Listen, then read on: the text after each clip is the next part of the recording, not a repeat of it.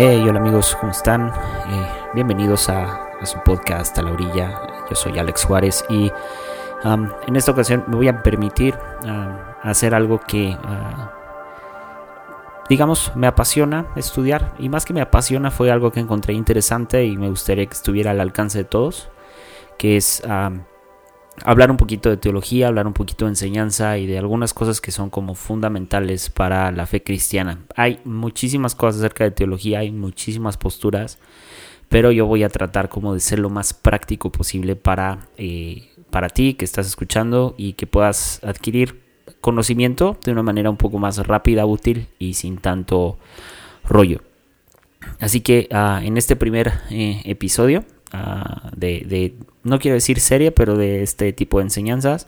Ah, voy a estar hablando básicamente de dos cosas, eh, la teología y la fe, pero nos vamos, vamos uno por uno y uh, este, digamos que esta, esta, estos audios que vas a escuchar los he tomado de varios libros, eh, los voy a poner en la descripción, si gustas leerlos y todo el rollo, pues ahí, ahí van a estar, pero recomendaría uno muy bueno que es, uh, si, no, si no me equivoco, y déjenme, déjenme checarlo porque eh, uh, según yo es de A.W. Tozer y se me hace que es Todos somos teólogos, pero lo voy a poner aquí para no errar en el título. Entonces uh, vamos a comenzar con eh, una breve, breve enseñanza acerca de de algunos aspectos de teología, etcétera, y lo vas a disfrutar, créeme. Yo lo disfruté muchísimo y creo que te va a ayudar muchísimo a, a, a lo mejor cambiar un poco algunas perspectivas o entender un poquito más de por qué hacemos lo que hacemos y por qué estamos en donde estamos. Así que uh,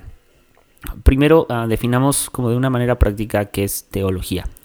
Y hay un libro de Millard Erickson que se llama Christian Theology o Teología Cristiana que dice que la teología es la disciplina que se esfuerza por dar una visión coherente de las doctrinas de la fe cristiana. Se apoya fundamentalmente en las escrituras, aparece en el contexto de la cultura general, está expresada en el lenguaje contemporáneo y se relaciona con la problemática de la vida diaria. alguien dijo por ahí alguna vez, ah, todos somos teólogos. Y, y esta es una realidad todos en algún punto somos teólogos porque todos tenemos una visión sobre Dios.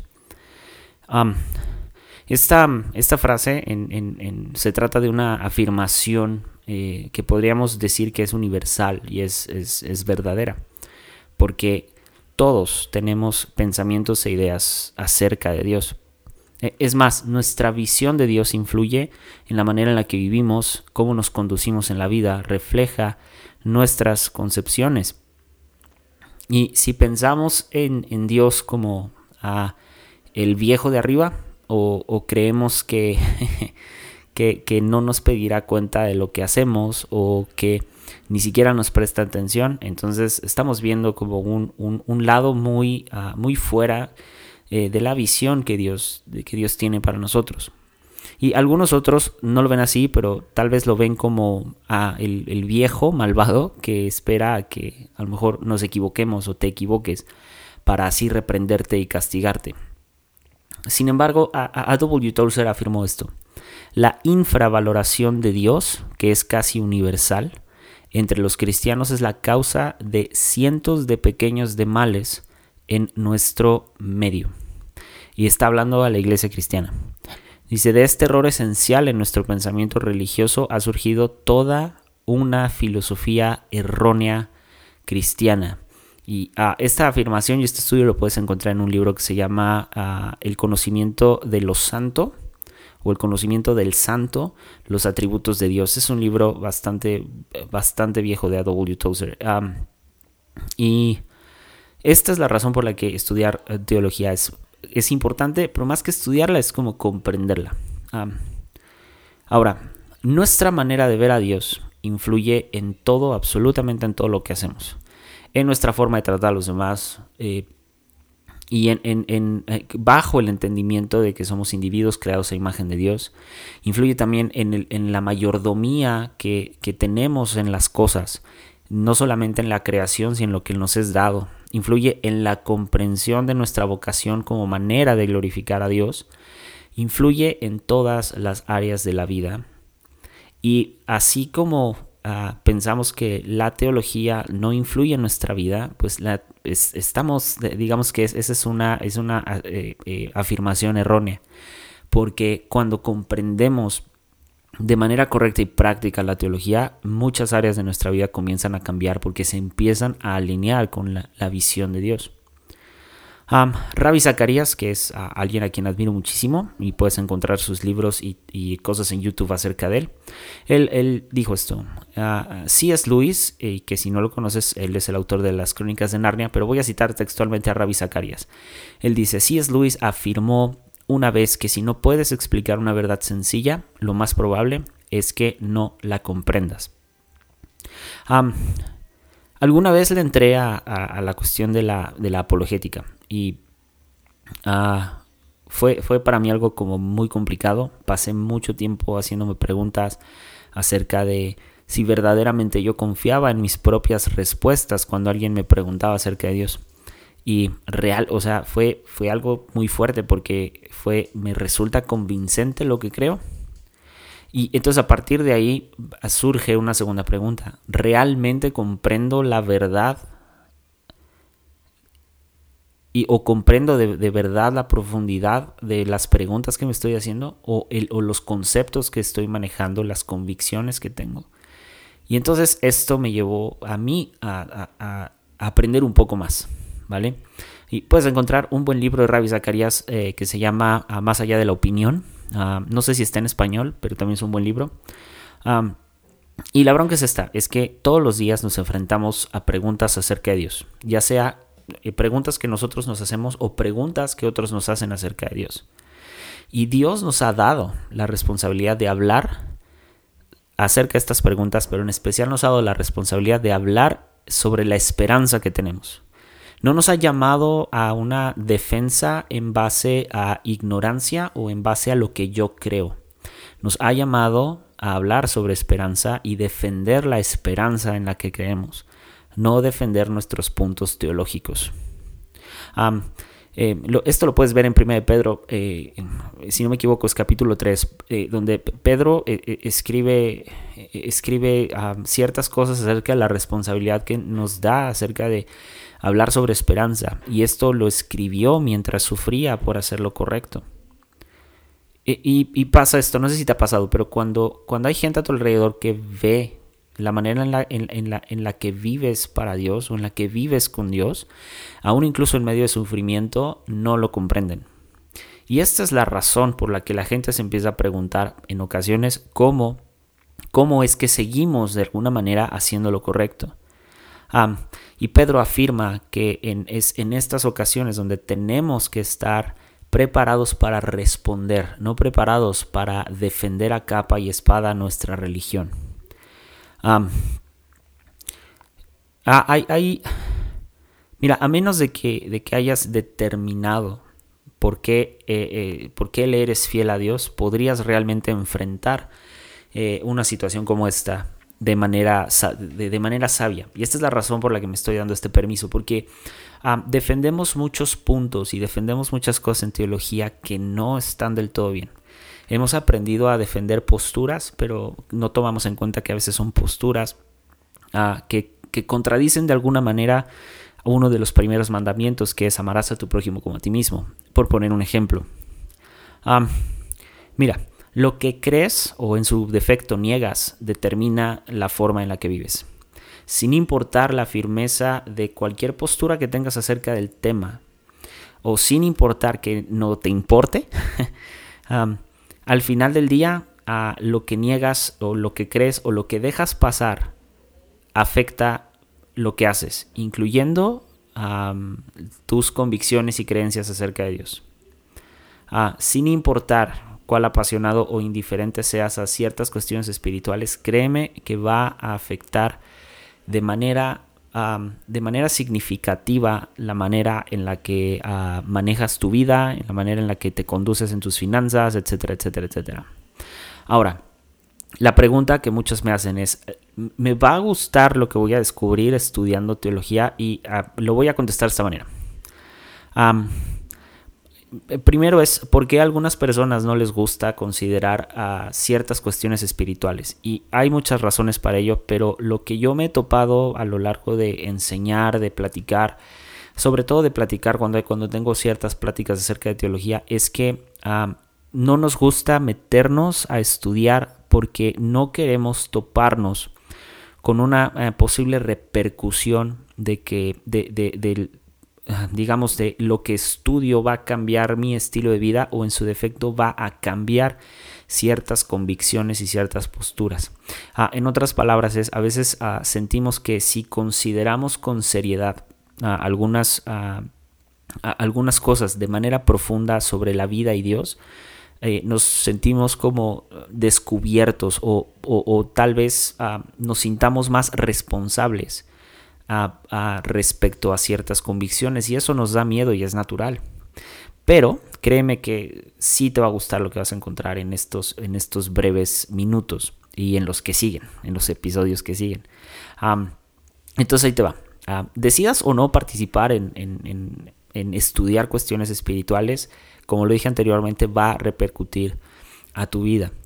Pero ignorarlas, ignorar las preguntas espirituales, no va a invalidar, y, esto es importante, ignorar las preguntas o ciertos aspectos espirituales no va a invalidar la responsabilidad que tenemos de ser eh, diestros y de ser buenos teólogos de ser entrenados y capacitados. Hay una responsabilidad. La Biblia nos, nos deja una responsabilidad fuerte de hacer discípulos, no de cambiar personas, de hacer discípulos. Y recuerda, recuerda este principio, quedarnos de brazos cruzados no nos libera de la responsabilidad de ser buenos teólogos, de ser buenos maestros.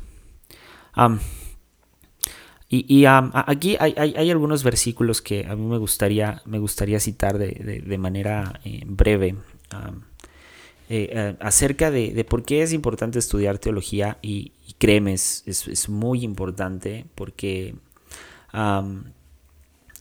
una, de las razones es que, eh, que, yo me he topado es que a veces nos quedamos únicamente con lo que dice con lo que dice alguien en el púlpito. Y, no está mal pero sí necesitamos aprender a, digamos a, entender que la misma Biblia pone pone eh, le pone una importancia fuerte al estudiar teología. Sé que a muchos no les gusta porque parecía ser que los teólogos es alguien como súper clavado, pero créeme que entender teología es algo bastante básico. Mira, Salmo, Salmo 46, versículo 10.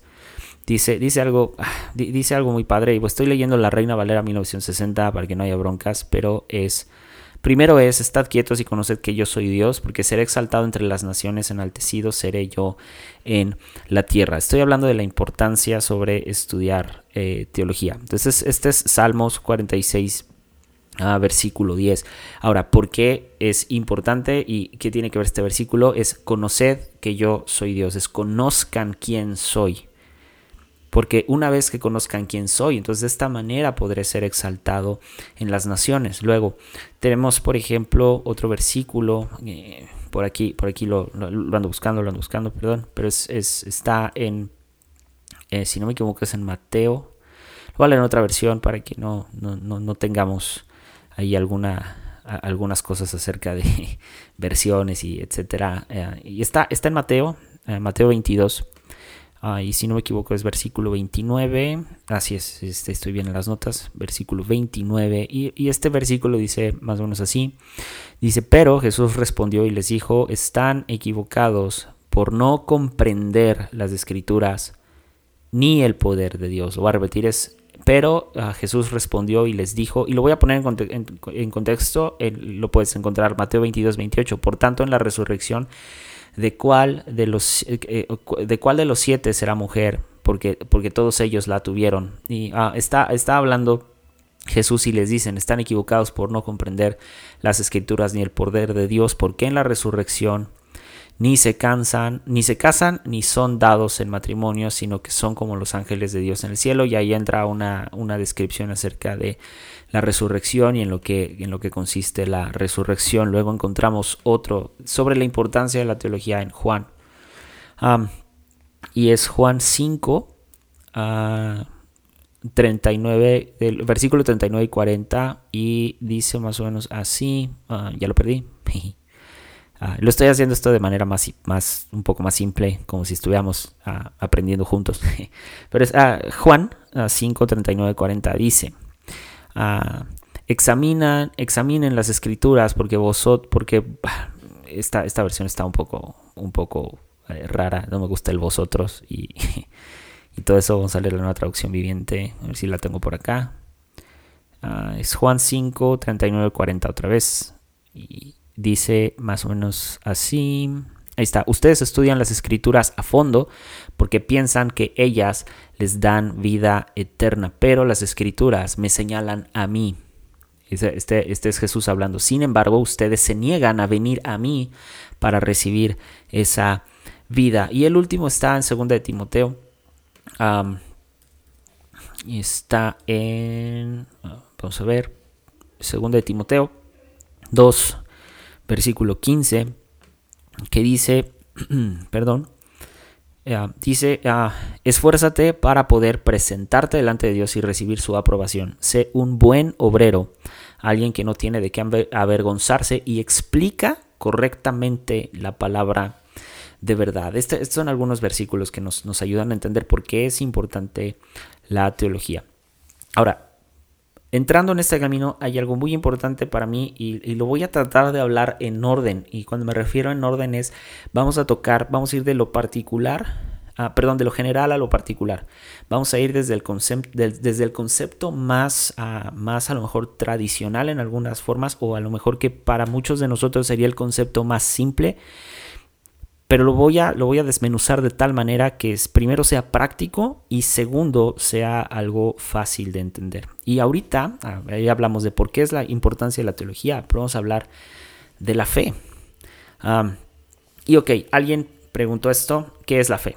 ¿Qué es la fe en Jesucristo? Y me gusta el Catecismo Menor de Westminster, lo dice así. Ah, y esto es, este catecismo es uno de los documentos que sostienen la doctrina cristiana. Si lo pueden bajar en PDF, que dudo mucho que lo vayan a encontrar, a lo mejor y sí. A lo mejor van a encontrar los puntos básicos, pero no van a encontrar todo el escrito. Pero dice así, y esto es importante, si lo pueden encontrar y lo pueden estudiar, les va a ser de mucha ayuda. Dice así, ¿qué es la fe en Jesucristo? Es, es una gracia salvadora por la cual recibimos a Cristo como nos es ofrecido o nos es presentado en el Evangelio y confiamos solamente en Él para salvación. La, palabra, la, palabra griega para fe es pistis, como suena, pistis, y eh, significa la convicción de que algo es cierto y verdadero. Ahora, correctamente entendida, la fe no solo se aplica al momento de la salvación, ¿ok? sino se aplica a toda la vida de la persona desde su conversión. Lo voy a explicar después esto de la, salvación y la conversión, lo vamos a tocar más adelante. ahora, ah, un, autor que es eh, Wayne Grudem, que tiene un, un libro que se llama Doctrina Bíblica, dice esto, la fe salvadora es la confianza en Jesucristo como aquel que perdona los pecados y ofrece vida eterna con Dios necesitamos pensar en, la trascendencia de la fe. Y, cuando pensamos en esta trascendencia de la fe, debemos de tener en cuenta algunos factores importantes. El primero es que somos salvos por fe, únicamente por fe. Efesios 2 lo, lo deja bien claro, dice, Dios los salvó por su gracia cuando creyeron. Ustedes no tienen ningún mérito en esto, es un regalo de Dios. La salvación no es un premio por las cosas buenas que hayamos hecho, así que ninguno de ustedes o ninguno de nosotros puede jactarse de ser salvo. Este es Efesios 2 del 8 al 9. Ok, no, no nos ganamos el acceso a Dios. No nos ganamos el acceso a Dios. Por más que gente te diga, ah, hay que hacer y hacer y hacer y hacer. Yo he hablado mucho acerca de la motivación del por qué hacemos cosas para y por la iglesia, para y por Dios. Y muchos de nosotros estamos con un temor muy fuerte de perder nuestra salvación. Pero ojo, no nos ganamos el acceso a Dios. No llegamos al cielo por esfuerzo propio, llegamos a Dios y llegamos a, conocer a Dios por gracia. La salvación nos es dada por gracia, porque Jesús murió por nuestros pecados. Luego, en segundo lugar, debemos de, eh, tomar en cuenta que la fe sin obras es muerta. Ok, y a lo mejor esto suena contradictorio, pero la salvación no es por fe, pero la fe sin obras es muerta. Santiago 2, 17 indica, eh, eh, dice esto, dice, ¿cómo pueden, como pueden ver, la fe por sí sola no es suficiente. Y no habla de la suficiencia de la salvación. ¿Ok? Dice, a menos de que produzca buenas acciones.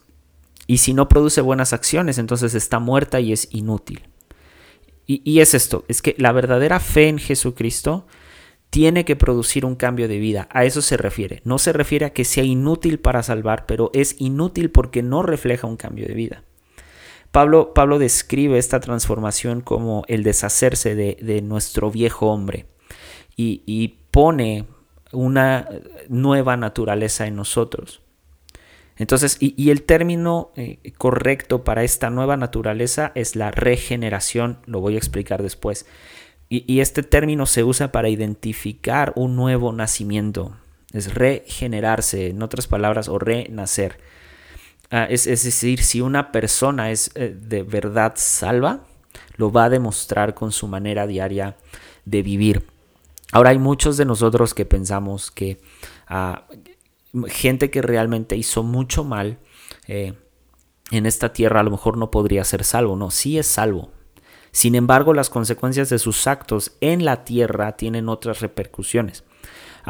esto lo puedes ver, en, hay un libro de Martín Lutero que se llama ah, La esclavitud de la voluntad, algo así, que habla sobre real, cómo realmente somos esclavos de nuestra propia concupiscencia, es decir, somos esclavos de nuestras propias decisiones.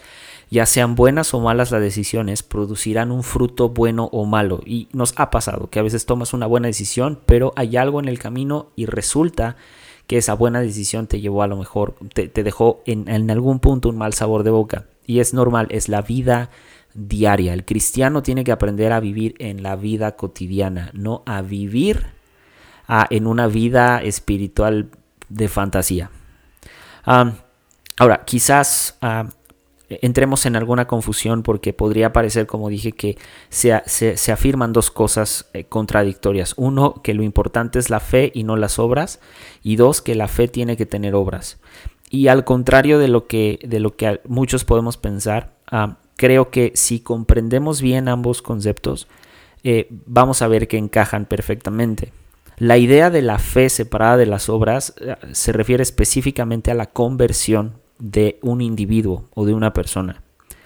Ahora, ¿las obras pueden salvar? No. Solo salva la fe, el regalo gratuito de parte de Dios.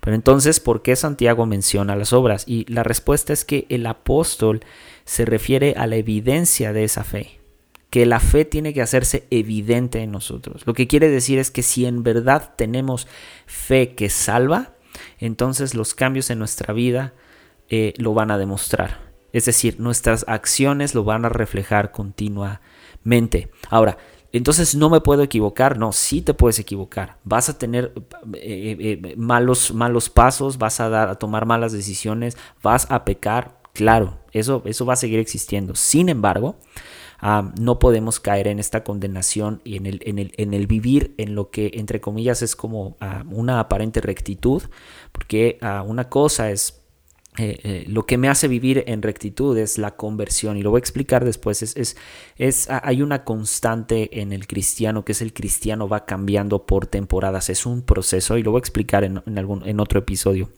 Ahora, otra cuestión importante eh, para tener en mente es que Jesús declaró que incluso una pizca de fe puede lograr grandes cosas. Lucas 17:6 habla de esto.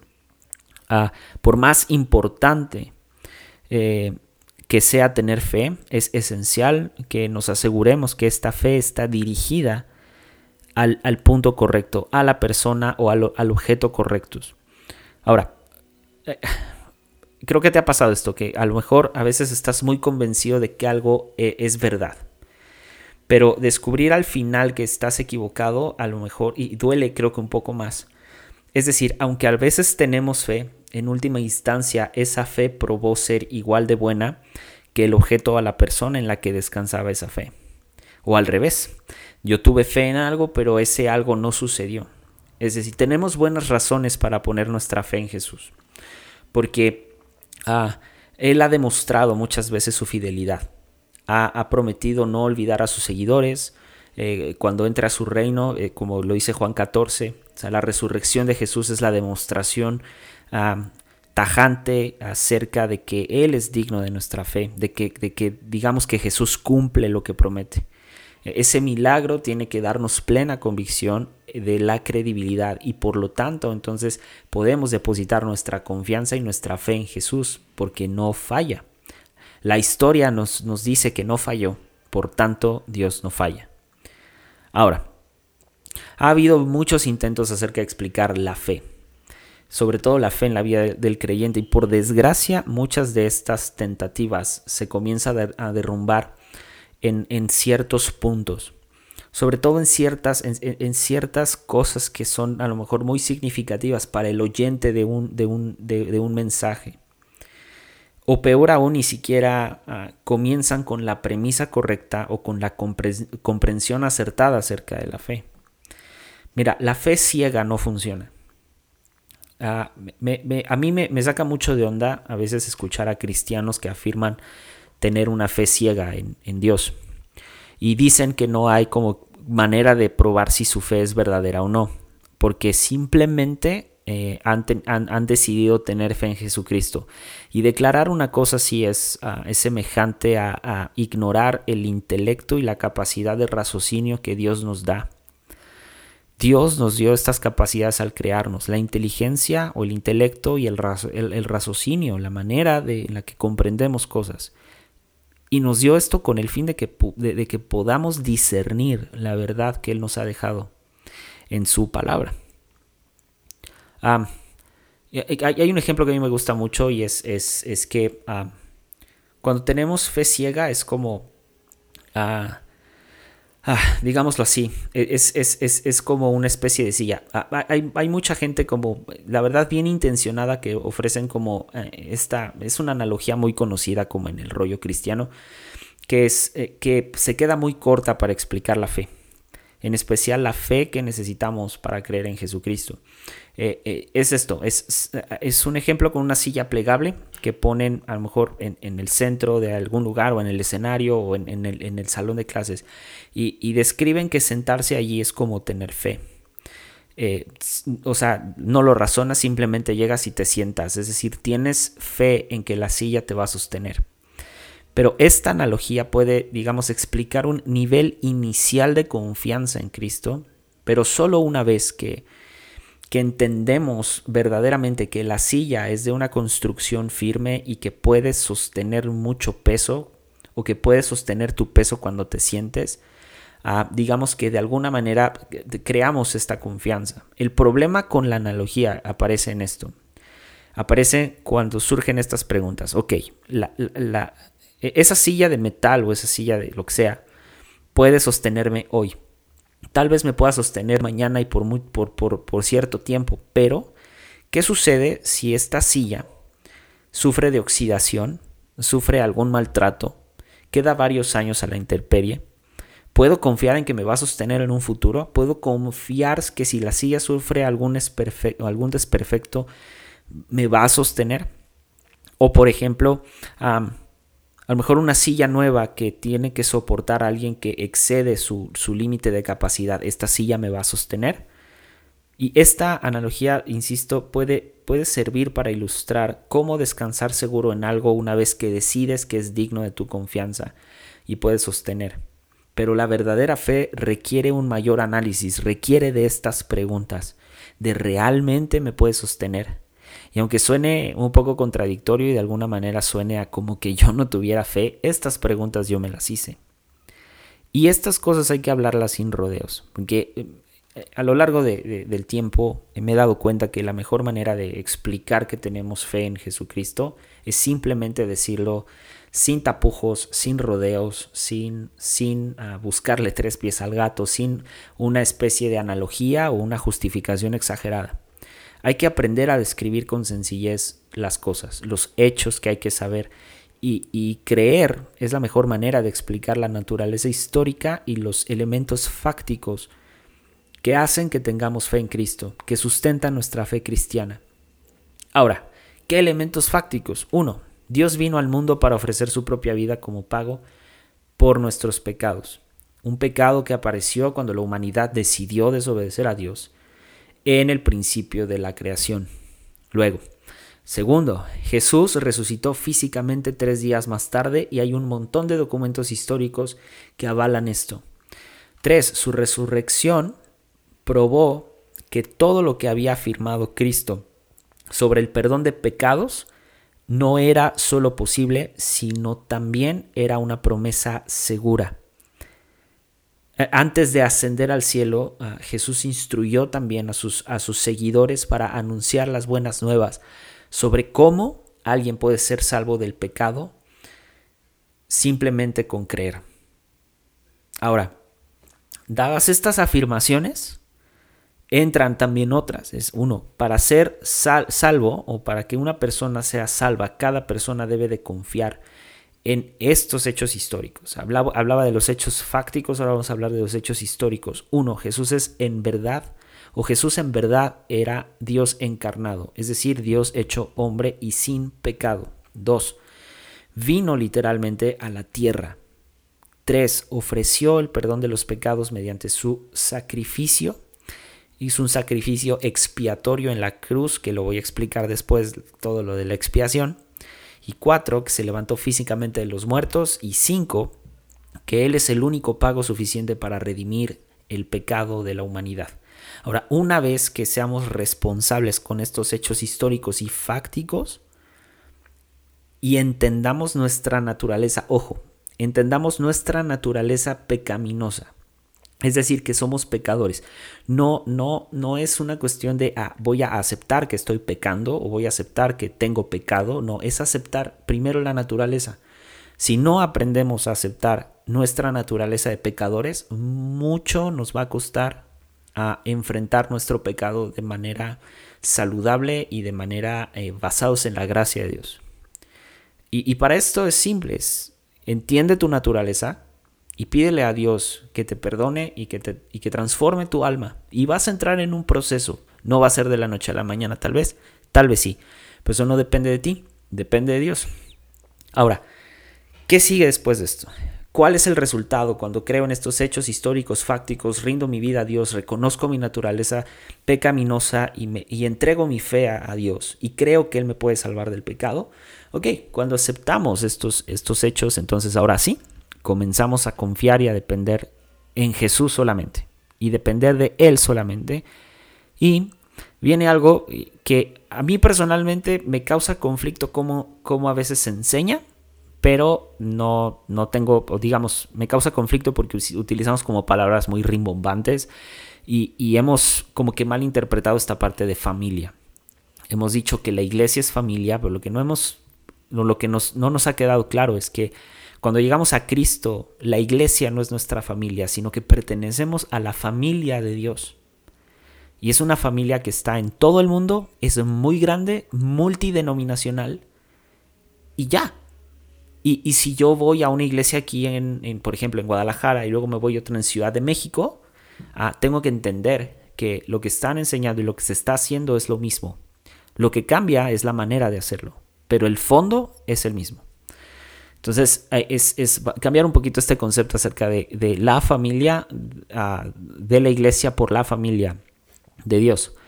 Y una vez que ah, experimentamos de en verdad este, este tipo de, de, verdades que son irrefutables de que Dios puede salvar nuestra alma, comenzamos entonces a confiar plenamente en Él para ayudarnos con las cuestiones más simples de la vida. ¿Por qué? Porque porque Jesús demostró y ha demostrado su fiabilidad al, proporcionar una salvación segura para el hombre. Ah, la fe en Jesús nunca es ciega. No, no, es, no es una fe pasajera, no es una fe incierta, no es algo que va y viene, no es fugaz. Es una fe segura y es una fe confiada. pero confiada en una sola persona, en Dios mismo, en Jesús. La, fe, la fe en Jesús es, es, tiene que ser segura. Y, Dios mismo se encarga de hacerla segura. Génesis 12, ahí podemos, podemos encontrar algunas cosas acerca de, de cómo Dios, ah, de, cómo tener esta fe segura. ¿no? Génesis, Génesis 12 en sí nos habla acerca del llamado de Abraham. ¿No? Cuando le dijo, le dijo, deja tu tierra y tu parentela, y yo haré de ti una nación grande, y te bendeciré, y te haré famoso, y serás de bendición para todos. Y, Dios lo cumplió. Dios, ah, por alguna razón, ah, Dios, bueno, Abraham es el padre, el padre de la fe, es el padre de, de, la fe en Dios. Luego tenemos, eh, por ejemplo, Hebreos, Hebreos 11, que es, es, para mí eh, un, uno de los, de los versículos más importantes acerca de la fe.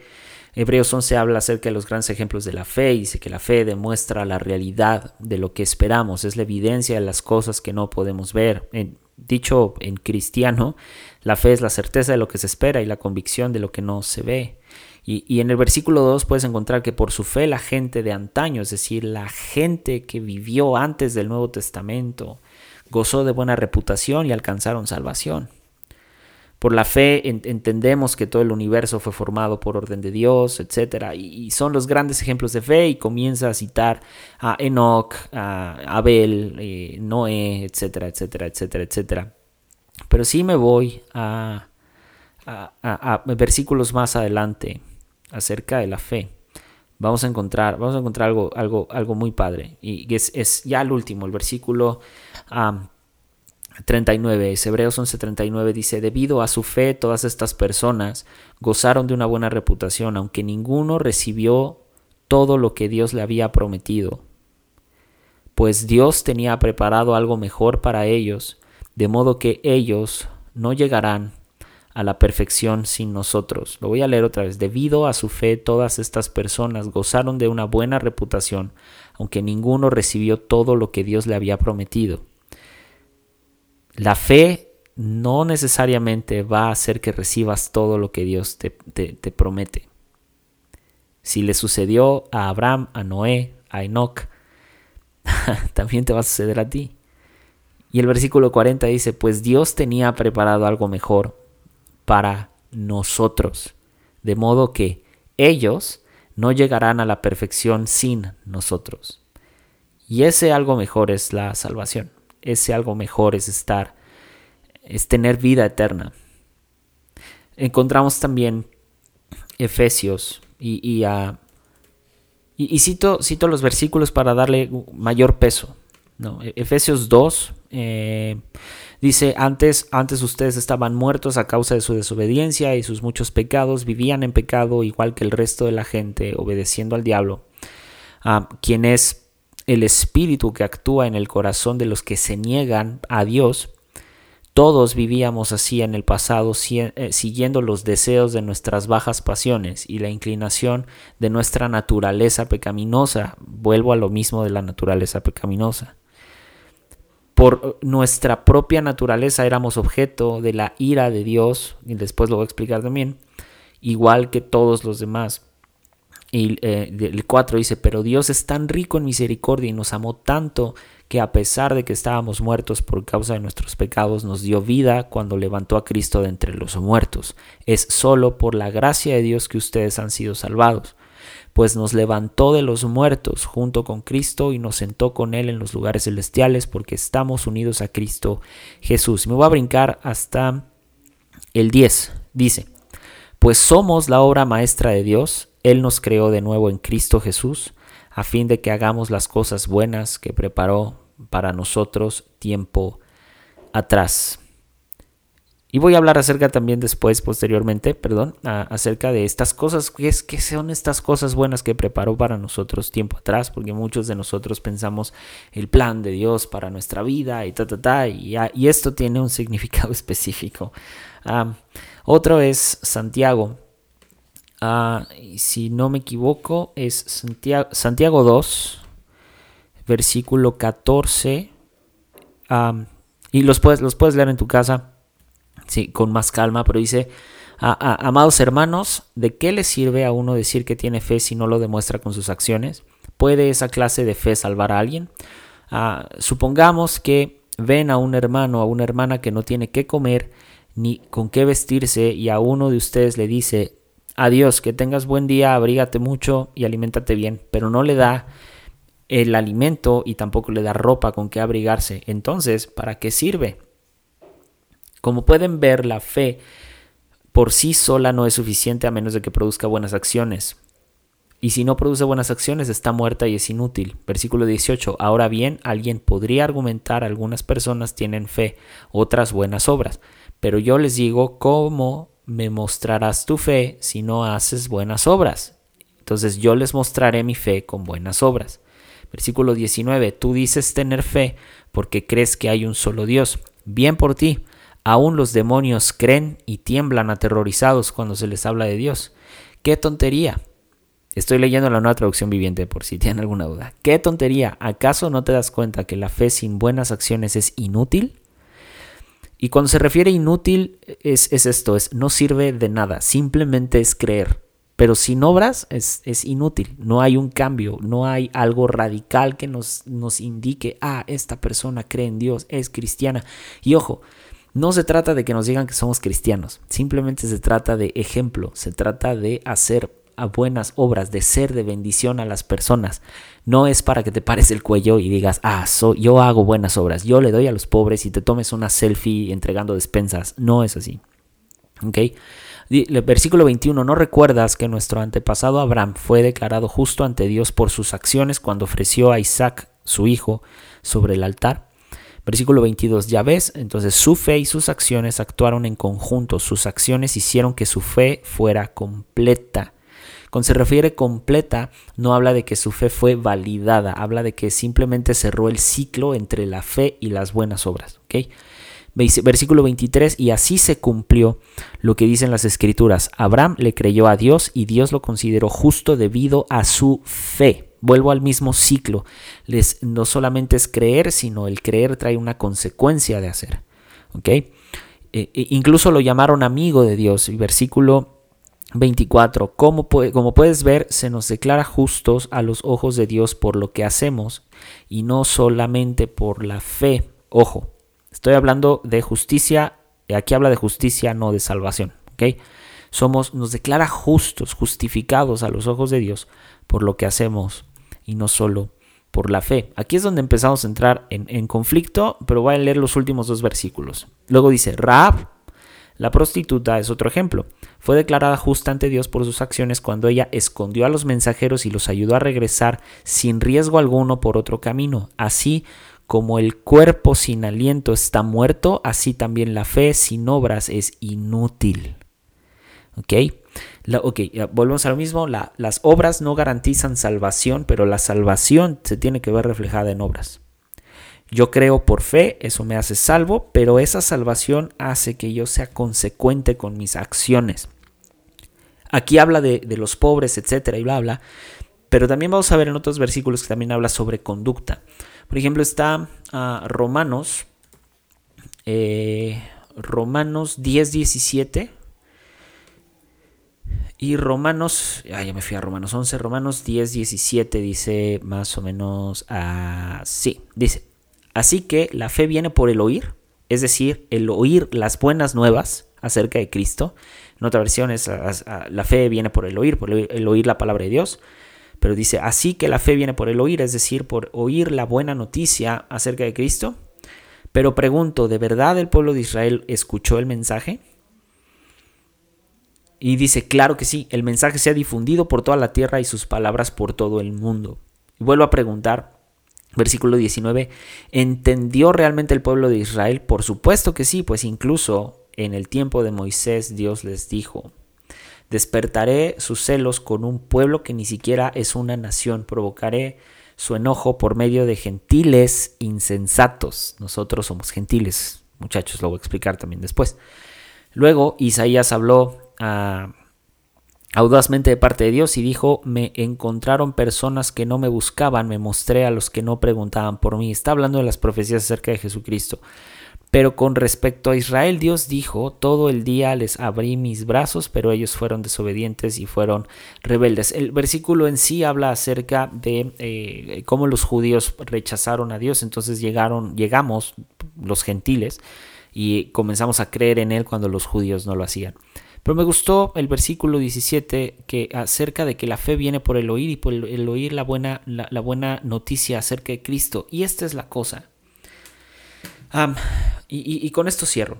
Muchos de nosotros pensamos que el cristianismo tiene que ver con eh, cambiar la conducta de las personas y constantemente estamos apuntando a cambiar conductas ya sea desde el púlpito, ya sea desde un podcast, ya sea desde un... O sea, la, la idea de, la fe siempre ha sido el cambiar acciones, cambiar acciones. Sin embargo, necesitamos entender que las buenas acciones surgen, es, son consecuencia de un caminar en la fe con Dios. No va a ser algo inmediato y esto es lo que le frustra a muchos líderes y muchos pastores. Les frustra cuando la gente se sigue metiendo en los mismos problemas. Pero necesitamos entender que muchos de ellos y mucha de la gente que llega a la iglesia trae heridas muy grandes que producen conductas errantes. Y siendo honestos, todos las tenemos. Esta es la razón por la cual es muy importante que apuntemos no al pecado, tampoco apuntemos al pecador, sino hay que apuntar a la naturaleza pecaminosa. Hay que apuntar a hacer entender a, a las personas la naturaleza. Y una vez que aceptemos nuestra naturaleza en lo individual, entonces realmente podemos entender un poquito más acerca de la fe y cómo cerrar este círculo entre la fe y cómo la fe se complementa y se perfecciona de alguna manera con buenas obras. Ah, y un consejo, no dejes que toda tu vida cristiana se guíe por buenas obras, sino que tus buenas obras sean consecuencia de tu relación con Dios, de tu fe en Dios cierra el ciclo. Y nada, espero que esta lección acerca de por qué es importante teología y acerca de la fe te haya servido. En el siguiente episodio vamos a tocar la razón y el intelecto, cómo la razón y el intelecto se unen en, eh, al momento de, estudiar teología o al momento de leer la Biblia, estudiar la palabra de Dios, etcétera, etcétera, etcétera. Así que espero que esto te haya servido y nada, aquí estamos, vamos a seguir con estas como pequeñas clases y después de 47 minutos, esto es todo, nos vemos a la próxima, bye bye.